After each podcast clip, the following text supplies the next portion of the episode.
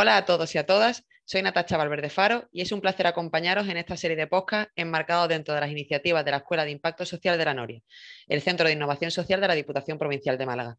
Nuestro objetivo es visibilizar a emprendedoras y emprendedores sociales de la provincia y también informar y formar en materia de emprendimiento social.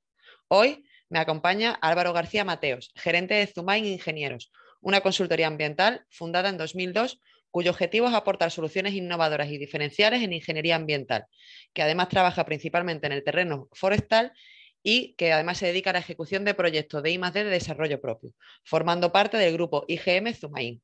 Álvaro es ingeniero técnico forestal por la Universidad Politécnica de Madrid, cuenta con un máster en restauración de ecosistemas por la Universidad de Alcalá y además coordina las cuadrillas de extinción de incendios de Castilla y León. Álvaro, te agradezco muchísimo que nos acompañes hoy y tu, y tu tiempo, así como tu constante compromiso con iniciativas como esta. Es un auténtico placer contar contigo. Muchas gracias, es un placer eh, participar con vosotros y, a vuestra disposición, lo que necesitéis. Muchas gracias. Bueno, eh, me gustaría preguntarte, según la experiencia que, que, tú tienes en materia de acceso a licitaciones, contrataciones menores, subvenciones, etcétera, ¿cuál crees tú que es la situación que tienen actualmente las empresas en relación a ese acceso, sobre todo a licitaciones y contratos menores y también a nivel de subvención? Pues ahora mismo justo nos encontramos en un momento un poco peculiar porque, mm, bueno, con todos los fondos Next Generation y cosas de esas, además ha habido un cambio en los últimos dos o tres años con respecto a licitaciones. Se ha centralizado todo en, la plataforma de contratación del Estado eh, y entonces es mucho más fácil acceder a la información que publican las diferentes administraciones para poder hacer una búsqueda del tipo de licitaciones a las que estamos interesados como empresa, como asociación, como ONG o lo que sea. Cada uno tiene sus, características. Entonces, usando bien la plataforma de contratación del Estado o si estamos focalizados en, una administración concreta, una diputación o una comunidad autónoma, podemos hacer unas búsquedas mucho más eh, intensivas. Antes había que leerse el BOE o el BOCIL o el BOCAM o lo que sea, hacer la búsqueda, estar atentos cuando se haya publicado y ahora diríamos que con los buscadores lo tienes más, más fácil. Además, eh, la administración intenta eh, utilizar eh, las licitaciones como una herramienta para poder llegar a diferentes sectores y empresas y ajustarlo a las características, em, con diferentes niveles de solvencia o con diferentes eh, criterios de clasificación previos que pueden ayudar a dirigir la licitación más hacia una empresa o a otra. Entonces, estamos en un, momento en el que hay, un, hay dinero, hay posibilidad de acceder y de estar informado de licitaciones que se presentan, encima hay un registro, por lo tanto puedes hacer un seguimiento de qué es lo que ha pasado antes con ese tipo de licitaciones. No puedes irte a 10 años, pero sí a 4 o 5 años con cierta facilidad. Y eso te ayuda a prepararte mejor para la licitación, tener clara una estrategia y unos objetivos. Em, yo considero que acceder a menores es otra cosa diferente, ¿vale? Porque normalmente los menores son, suelen em, enmarcarlos en negociados sin publicidad Y, ahí prima más el contacto directo con la administración o con el gestor de esos, de esos fondos. Entonces ahí al mismo estás en una situación donde eh, lo personal y, lo, y la experiencia que tú tienes a la hora de hacer los trabajos te permite tener una fama o una reputación, que queda más, más bonito decirlo, que te permite eh, que haya gente que piense en ti, que te invite a hacer tus contratos, ¿vale? A los, a los menores negociados en publicidad. Lo que pasa es que es verdad que hubo un año, año y algo donde era un poco raro porque la gente no interpretó bien la ley, la interpretó de una manera muy restrictiva. Eh, y entonces eh, tenías el problema de, que eso te puede limitar a una cantidad aún menor por administración. Por ejemplo, la Comunidad de Madrid interpretó que era un menor por empresa, podía ser adjudicación un menor por empresa o varios menores, pero que la suma en proyectos, por ejemplo, no superara los 15.000 euros y en, y en obra no superara los 45.000, si no recuerdo bien, si no recuerdo mal.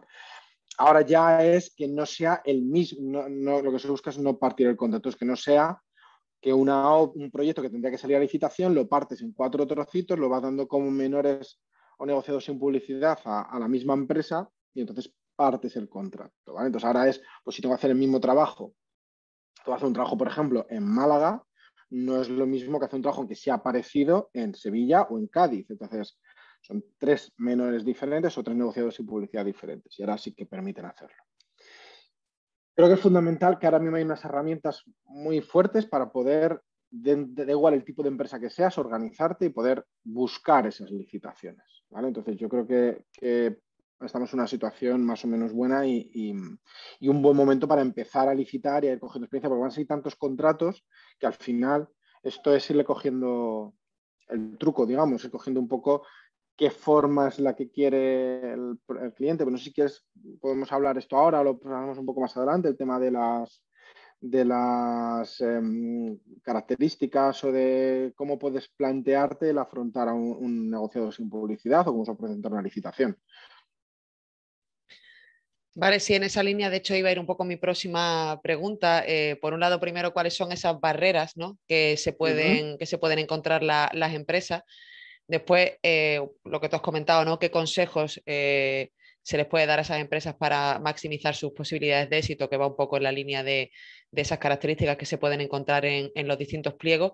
Y sobre todo, ya hablando del tercer sector, si tú crees que hay algún consejo clave o algo especial para ese tipo de, entidades.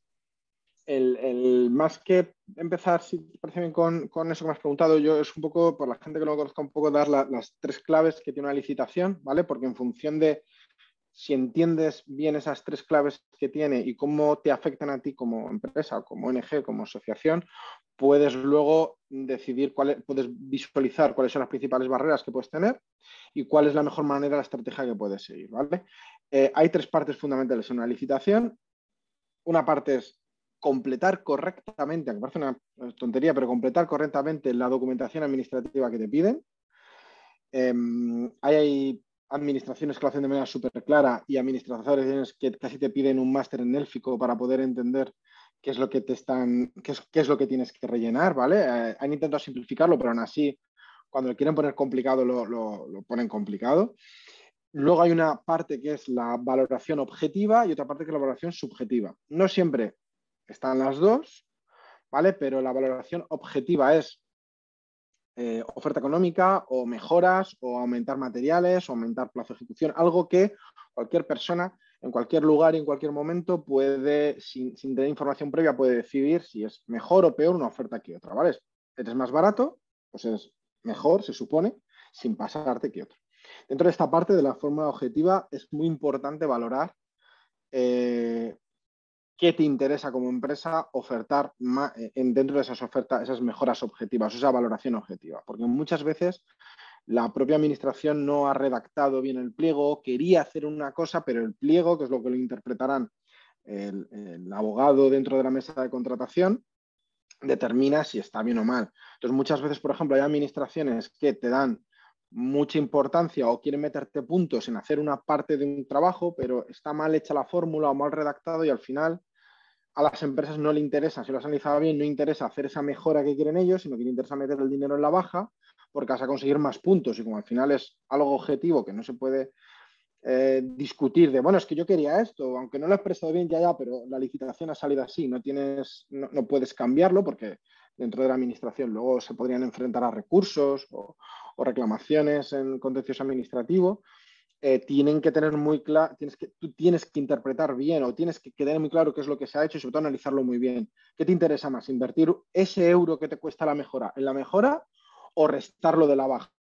¿Vale? a veces administraciones que dicen, no, yo es que no quiero que hagas baja, por eso meto la mejora, te meten un cálculo de la temeraria de más menos 15 la media y entonces pues es que da igual, no voy a entrar en temeraria, es casi imposible, entonces prefiero meter el dinero en no, no usar dinero en hacer la mejora, sino usarlo en o a veces la administración, o digo administración genérico, pero los funcionarios han valorado mal la mejora, resulta que es mucho más barata hacerla que lo que ellos estiman. Entonces, te sale mucho más a cuenta meter la mejora. A veces eh, ves en muchas licitaciones que todo el mundo va al máximo de las mejoras. ¿Por qué? Porque realmente te compensa meter el dinero en mejoras. eso es cuando el pliego está bien redactado por la administración, entonces la administración consigue las mejoras que quiere y no se hacen tanta baja, pero porque compensa meter los euros eh, que tienes como empresa en la, mejora que en la baja. Y luego está la parte que llaman subjetiva, que es la memoria técnica normalmente. ¿vale?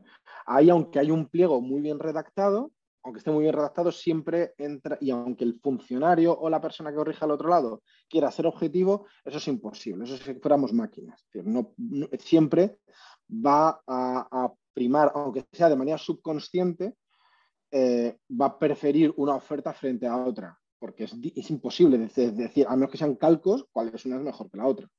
Entonces ahí es donde entra lo que os decía antes de, la parte personal con, la gente. No hace falta, no, no estamos hablando de ir a jamones ni nada por el estilo. Estamos hablando de tener una relación personal y conocer qué es lo que está buscando la administración o el funcionario que redacta eso e intentar adaptar tu oferta cumpliendo los requisitos que pone el pliego a lo que sabes que a él le gusta. Si él, por ejemplo, tienes que optar, eh, te piden hacer una, una actuación y tú sabes que la persona que va a corregir le encantan los lepidópteros, pues tú intentas plasmar tu oferta hacia eso porque siempre te va a dar un puntito, medio puntito, un poquito.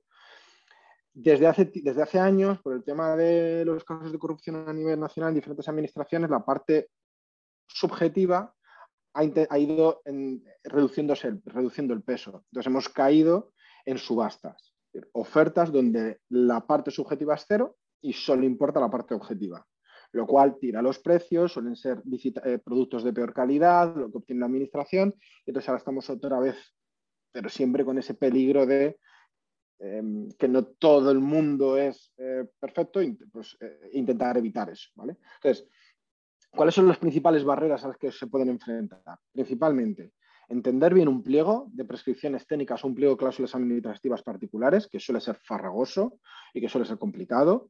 Depende de la licitación que te presente, rellenar el DEUC puede ser una aventura. Em, eso es lo primero, y sobre todo entender muy bien que la oferta que están poniendo o la fórmula matemática para repartir los puntos en la parte objetiva, cómo funciona. Porque no siempre, depende, hay administraciones que no quieren que se haga más baja y utilizan un tipo de fórmula que tiene una asíntota horizontal a partir de cierto valor. Y entonces, cuanta más baja hagas, no consigues más puntos, consigues muy poquitos puntos de diferencia, entonces no te interesa. Hay empresas que, hay administraciones, perdón, que colocan una temeraria muy cerca del valor medio.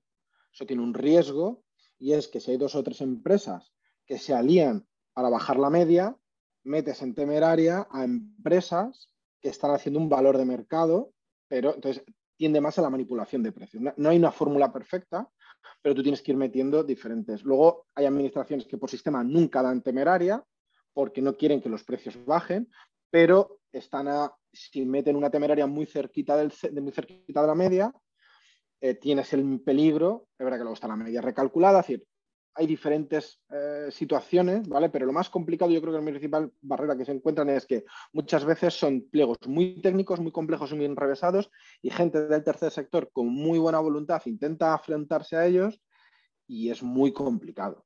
es más, eh, muchas veces me dicen algunos compañeros que es más complicado preparar una subvención, pero yo creo que una subvención es más homogénea en general eh, la forma en que te piden, los documentos que te piden, porque como luego van a ir revisados por los fondos FEDER o por fondos de la Unión Europea, te piden como unas pautas muy claras y en una licitación, el pliego de cláusulas administrativas o pliego de cláusulas particulares es de su padre y de su madre. Hay unos que son dos páginas y otros que son doscientas y pico páginas. nosotros hemos presentado una obra ahora en Extremadura, bueno, una para Traxa, perdón, que son 250 páginas el pliego de cláusulas administrativas particulares. Digo, es que no, no te lo lees ni cuando te presenta, pues es imposible leerte todo eso.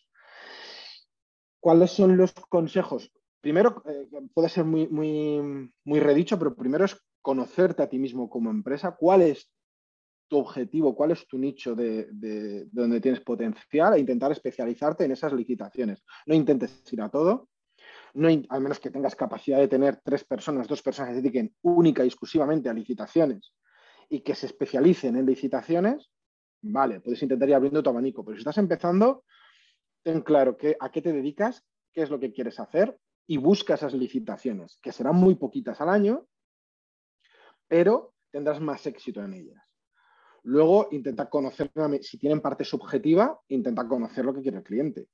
¿vale? Es, el primer paso para que tu resultado final sea bueno, tu, no, no, es tu fama, pero tu, es que lo he dicho antes la palabra, ya se me ha olvidado tu, reputación. reputación, gracias, tu reputación mejore y tengas acceso, la reputación te va a valer para acceder a, negocios sin publicidad, pero también para que de manera subjetiva eh, la persona que valore te dé medio puntito más, aunque no quiera, aunque no sea su voluntad hacerlo, pero te va a dar medio puntito más si tu calidad de producto de trabajo es mejor que el otro que sea un pirata.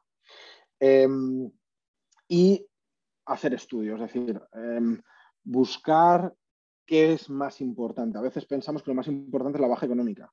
A veces la oferta técnica te venden que es súper importante, pero luego haces un estudio y dices, pues es que con haciendo dos puntos más de baja, aunque me des cero puntos en la técnica, haciendo dos puntos más de baja que el que tenga la máxima votación en la técnica me la llevo, porque has colocado una fórmula proporcional, lineal, con una pendiente brutal y un euro más de, un 1% más de baja son 30 puntos más. Preparo la oferta técnica que me dé la gana. Pero si no es así, intenta hablar con el, con el que ha redactado el plan, o el proyecto, la licitación, intenta ver cuál es lo que, qué es lo que él piensa a la hora de haber redactado eso e intenta plasmarlo en la medida de lo posible. Y cuidar, y, cuidar mucho la, redacción. hay, ya, hay ya administraciones que limitan el número de páginas, limitan el tamaño de letra y limitan el tipo de letra, porque cuando no lo hacían, había algunos que decían, cuanto más mejor, 200 páginas de licitación, no te van a leer. Y al final decir, mira, esto es un coñazo, aunque tu idea sea muy buena, te voy a dar cinco puntos, porque es infumable. Entonces, bueno, lo primero es conocerse a sí mismo, saber cuál es el cliente, qué es lo que quiere, intentar adaptarlo. Y luego, dentro de tu, cuando tengas claro tu objetivo, presentarte a, todo. Y las primeras 500 veces lo vas a hacer mal, seguro. Algunas sonará la flauta y, seguir y seguir y seguir y seguir y seguir. Eso, sería en el mundo ideal, ¿vale? Pero el mundo ideal no existe. Tú puedes hacer todo eso y no llevarte ninguna, porque, porque hay gente que va a preferir que sea otro. Entonces, siempre va a haber una persona, o puede ocurrir casos donde haya una, una licitación que está no, no dada, pero sí orientada. Eh, te empiezan a pedir, mira, quiero que la empresa tenga tres personas, una morena, una rubia y otra pelirroja, que una sea de la mitad norte de España, que otra sea de la mitad sur, y que sus carreras sean esta y esta. Y uno de ellos con un doctorado en microinvertebrados, especialmente en Canarias. La licitación es Andalucía, da igual, pero yo quiero esto. Entonces, al final eso, eso ya es el nivel mm, más bruto de, dirigido y encima la, la fórmula no importa casi la baja que hagas, ponerla casi puntos, vale, pues. Pero tú aún así intenta presentarte porque puede ocurrir cualquier cosa, que el otro se confunda a la hora de, subir la, documentación, etc. Yo siempre digo que tienes que pensar que está dirigida, pero tienes que prepararte como si no lo estuviera. Y al final lo vas y te va afectando menos cuando ves cosas que son injustas o que no te parece que se haya hecho de manera correcta, te afecta menos y no te hace tanta mella a la hora de seguir licitando y al final lo vas haciendo mejor porque siempre te pones el, funciona mucho, igual que funciona para el mal, funciona para el bien, el enemigo invisible, el otro. Es decir, hay una empresa que es, que es a la que quiere la administración, que luego a veces es mentira, pero yo voy a hacerlo mejor que ellos, para que no les quede otra que darme a mi mejor puntuación, porque objetivamente y, mucho, y es que va a ser tan, tan, tan cantoso que lo mío es mejor, que no van a poder hacer lo que ellos quieren. Afrontar, afrontar y luchar así con, la, o sea, intentar afrontar así las licitaciones cuando estás empezando, eh, por lo menos en mi experiencia con el grupo de gente con la que trabajo, funciona. El no, el prepararte para esperar lo peor y prepararte para lo mejor. Y, así intentar afrontar esas nuevas situaciones. Perfecto. Eh, mira, lo has comentado al principio, eh, que uno de los sitios donde encontrar este, este tipo de fuentes de, de ingresos, llamémoslo así, ¿no? porque financiación no, no es la palabra para, esto. Eh, ahora es más fácil, ¿no? A través de la plataforma de contación del Estado, o por ejemplo aquí en la Junta de Andalucía también la plataforma de la Junta. Pero ¿dónde eh, otros sitios donde la gente que quiera licitar y, tener acceso a subvenciones pueda encontrar eh, información de este tipo de, o sea, dónde están estos contratos y sobre todo también información de cómo acceder, o sea, un poco más formativa. ¿Qué conocimiento tienes tú en ese sentido? Mm, sí, perdón, sí. Mm, yo no conozco a nadie que te enseñe a hacer una licitación, ni un taller, ni nada. A lo mejor existen, pero no es, digamos, eh, conocido. Em, realmente casi todo el mundo aprende o aprendemos eh, eh, normalmente porque alguien de la empresa te enseña o porque te sientas eh, cuando te empiezas a enfrentar con una administración nueva o a enfrentar o, enfocar una licitación con una administración nueva, no existe una guía de qué es lo que quieren hacer. Existe la guía de cómo presentar esa documentación por, por sede electrónica, por la plataforma Duero, por ejemplo, de la Junta de Castilla y León, o por la propia contratación del Estado, la página de contratación del Estado. Yo para mí lo más, lo más práctico es contratación del Estado, porque aunque cada administración tenga su plataforma, a partir de cierta entidad tienen que aparecer reflejadas en contratación del Estado.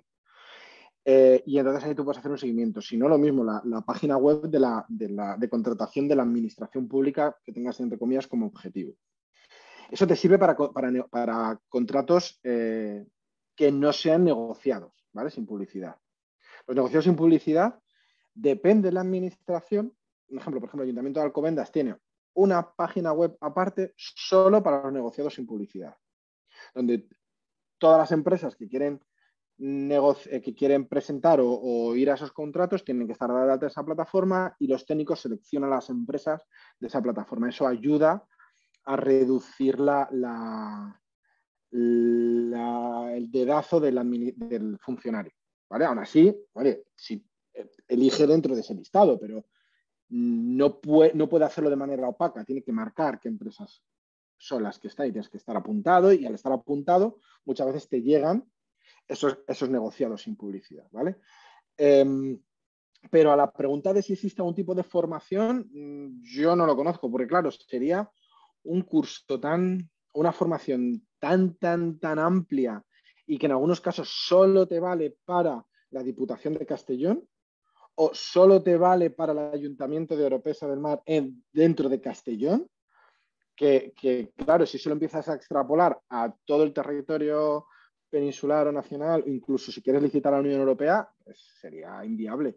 Lo, que son las nociones, yo creo que nociones básicas de cómo buscar una información y todo eso podría ser interesante, pero no lo conozco, ni he visto que exista, ni siquiera, ahí antes había todavía la sigue habiendo, ¿eh? unos, unos, avisadores que te hacen un resumen de, todo, como GESBOES o algo parecido, que te mandan toda, la información de las licitaciones. Lo que es más interesante de las adjudicaciones, porque a veces eh, tú no te presentas a una licitación porque no, cumple tu, no cumples los requisitos o no, o no tienes tiempo simplemente, pero quieres saber cómo queda esa licitación. Entonces te mandan todas las adjudicaciones que han sido publicadas en el boletín oficial del Estado o en el los diferentes boletines oficiales. Es verdad que eso suele ocurrir dos o tres meses después de que efectivamente se ha hecho la adjudicación y eso lo ves en contratación del Estado, en la página web de contratación del Estado, pero es una manera de enterarte qué ha pasado.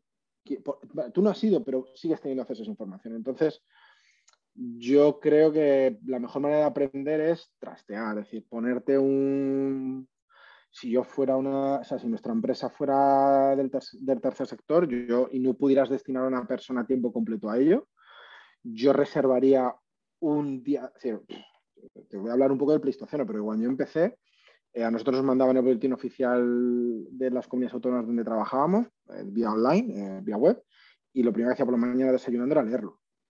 reservas un tiempo, no, no el BOE todo, sino los anuncios va a quedar aquí me leía el BOE como si él se lee el, marca. Pero no, me leía la parte de anuncios y licitaciones que habían salido publicados en, el, Bocil, por ejemplo, cuando en Castilla y León, en el BOCAM, y me leía todas las licitaciones que salían, me apuntaba, pedía la información o lo que sea, o decía, mira, esta no nos podemos presentar, pero le decía a mi compañero de licitaciones, pero infórmame de, de, qué ha ido, cómo ha ido, etcétera, etcétera. Lo tienes mucho más sencillo, porque además puedes buscar los últimos años. Puedes hacer búsqueda por además, si tienes claro que decía al principio, si tienes clara la administración, en la página web de contratación del Estado buscas la administración que quieres y te sale todo lo que ha publicado en los últimos años. Y ahí vas buscando quién se ha presentado, qué baja hizo. ¿Se parece a la baja que quiero hacer yo? No se parece. Y al final es dedicar un tiempo a formarte, pues eso, todos los días una hora, o todas las semanas cuatro horas concentradas en un momento del día, los viernes por la tarde o los lunes a primera hora, de ir viendo qué ha pasado, qué es lo que quiero hacer, estar atento y cuando salga, eh, como si fuera tu trabajo fin de carrera eh, o la selectividad, es decir, guárdate un tiempo, mm, intenta que sea dentro de tu horario laboral, pero, pero porque las primeras veces siempre vas a ir y al final también tienes que elegir. Yo creo que en vuestro caso es diferente a nuestro. En nuestro caso muchas veces nos presentamos a cosas que no nos ha dado tiempo a preparar bien, pero muchas veces las presentas por si suena la flauta. Eh, ha habido veces que te has presentado una licitación que no tenías ninguna posibilidad y resulta que has sido el único, o solo se han presentado dos y eres el que ha sido adjudicatario. Otras veces pensabas que eso no le interesaba a nadie y se presenta hasta Acciona, Ferrovial, FCC, pero ¿qué narices hacen empresas que facturan centenares de millones de euros en un proyecto de 30.000? Eh, y te llevas sorpresas y otras veces, y no perder la esperanza, a veces que se gana una licitación por 10 céntimos, otras veces se gana porque el otro que era el favorito y el que todo el mundo sabía que quería la administración, se ha, entregado, como ahora va por, licitación electrónica, ha entregado los pliegos más tarde de la hora. Y entonces no, no pueden ni siquiera abrir el pliego porque no lo deja la plataforma electrónica recomendaciones que la primera vez que os enfrentéis, eso es otro mundo diferente, pero subirla, subir la aplica, digamos, los sobres a la, plataforma de la administración que tenga seleccionada para hacerlo, si es la primera vez que lo hacéis, intentar hacerlo el día antes de que acabe el plazo. Porque aún funciona muy bien, pero en general funciona muy mal. Eh, antes presentaba, te piden licitaciones de 200 páginas, pero eso te dan 5 megas para subir. Y dices, pero, pero ¿dónde lo meto esto? Luego te valoran un informe, un informe fotográfico del trabajo, del sitio que quieres cambiar y no te cabe. Bueno, te vas a encontrar decenas de... Y yo lo que siempre le digo a la gente que, de nuestro departamento que empieza, bueno, del departamento de licitaciones que empieza es, tú empieza, prepara, eh, pero ten a tres o cuatro días antes y peleate. Normalmente siempre hay un compañero que es el que le, dice cómo lo tiene que hacer, dónde lo tiene que hacer, cómo subir y ya le lleva el camino aprendido.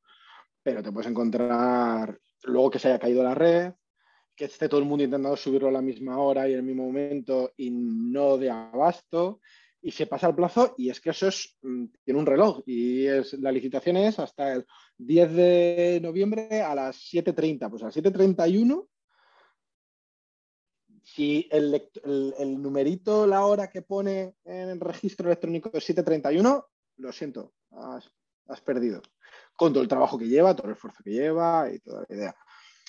Eh, yo, si fuera una empresa del tercer sector, eh, que creo que se, adapta bastante a, lo, para lo que está pensado, negociados sin publicidad es, es, lo mejor. Y eso es darte a conocer, ir a hablar con la administración, saber si dispone de esa línea, hay administraciones que las tienen, lo tienen capado, lo negocian sin publicidad, sí que sacan proyectos de menos de un importe, pero tiene que ser con publicidad.